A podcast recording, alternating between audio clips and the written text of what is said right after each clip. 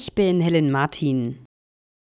Drohen Bahnkundinnen und Kunden neue Streiks? Vier Wochen lang saßen die Bahn- und die Lokführergewerkschaft GDL am Verhandlungstisch, doch damit ist Schluss. Nach Angaben der Bahn wurden die Gespräche abgebrochen. Die gute Nachricht, an diesem Wochenende mit der Bahn nach Hause oder zu Freunden, das ist möglich. Ab kommenden Montag müssen sich Fahrgäste allerdings wieder auf mehrtägige Streiks einstellen.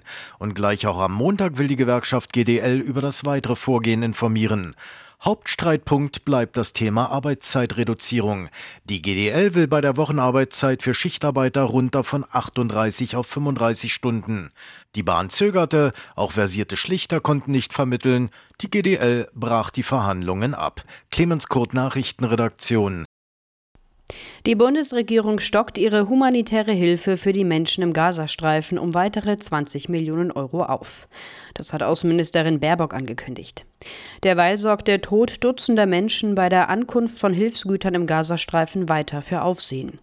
Ein Sprecher der israelischen Armee wies die Vorwürfe zurück, man habe wahllos auf Zivilisten geschossen. Es sei zu einem chaotischen Gedränge gekommen, das die Soldaten mit Warnschüssen auflösen wollten. Zu dem Vorfall gibt es unterschiedliche Darstellungen.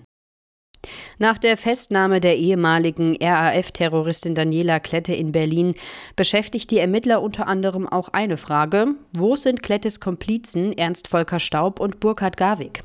Die Behörden vermuten die beiden ebenfalls in Berlin. In Klettes Wohnung im Stadtteil Kreuzberg haben die Ermittler derweil unter anderem Sprengmittel, eine Panzerfaustgranate und eine Kalaschnikow gefunden. Eine immer stärker werdende AfD bedeutet den Abstieg Deutschlands, warnt CDU-Chef Merz. Die AfD sei keine Alternative, sondern bedeutet den wirtschaftlichen und vor allem den moralischen Abstieg, so Merz bei einer CDU-Regionalkonferenz im sächsischen Chemnitz.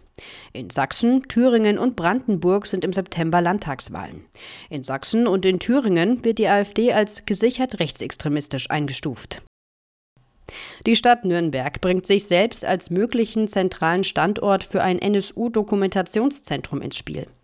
Wie Oberbürgermeister König mitgeteilt hat, bemühe man sich seit Jahren um ein würdevolles Gedenken an die Opfer der rechtsextremen Terrorgruppe.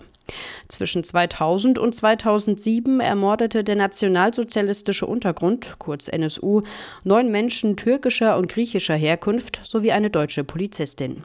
Auch in Nürnberg waren Tatorte.